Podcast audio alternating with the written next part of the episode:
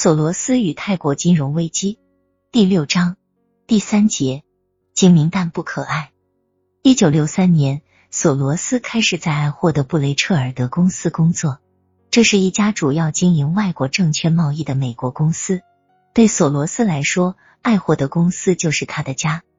这家公司的总部在德累斯顿，创立于十九世纪初期。雇佣索罗斯的人叫做斯蒂芬·凯伦。带一口浓厚的欧洲口音，公司的其他人也是如此。虽然这条街道叫做华尔街，但是索罗斯肯定想过某一天他会逃之夭夭，再回到欧洲。从一开始，凯伦就对索罗斯评价很高。我希望我雇佣的任何人都很优秀，不过他确实是个很杰出的人。索罗斯被雇为分析员，一开始。他主要是从事国外证券分析。由于他在欧洲形成了联系网络，而且他能够讲多种欧洲语言，包括法语、德语，索罗斯自然而然的成了在这一领域的开拓者。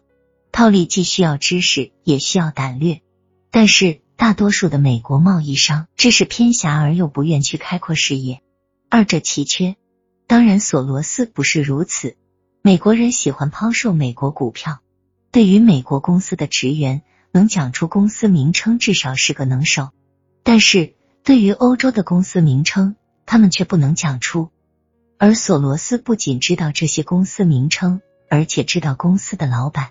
一九六七年，他成为爱霍德公司研究部主管。为了在美国市场上开辟道路，打上自己的印记，索罗斯在和同事们打交道时表现了某种不安定。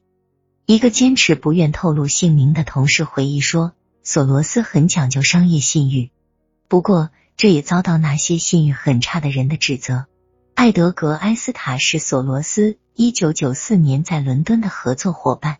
他说，在七十年代，索罗斯是一个复杂的隐秘性的人物。你知道他很聪明，有能力，思维清晰。你可以感觉到他不像个很特别的人，有些腼腆。你不知道他在想些什么。他是个出色的心理学家，他十分敏感。正因为他害羞，所以他采取低姿态形象。他不让人了解他的私生活。他常说些相反的事情来装点门面。他装成绝对正确的样子，发表大量的毫无意义的意见。有时他只为自己开脱。他不是个可爱的人。他不可爱，但在投资分析中却很精明。亚瑟·勒鲁。六十年代在爱霍的布雷彻尔德公司与索罗斯共事，他还记得那段日子与索罗斯的接触。从哥伦比亚大学毕业后，一九六四年，勒鲁加入了纽约银行研究部。勒鲁追踪的一个产业是证券交易，这刚好是索罗斯在爱霍德公司所从事的工作。作为公司经纪人，索罗斯偶尔去拜访右鲁和他的老板麦克唐科，讨论购买哪种股票。勒鲁记得，索罗斯总是把话题从狭窄的交易业转向世界形势，时常谈些大的话题。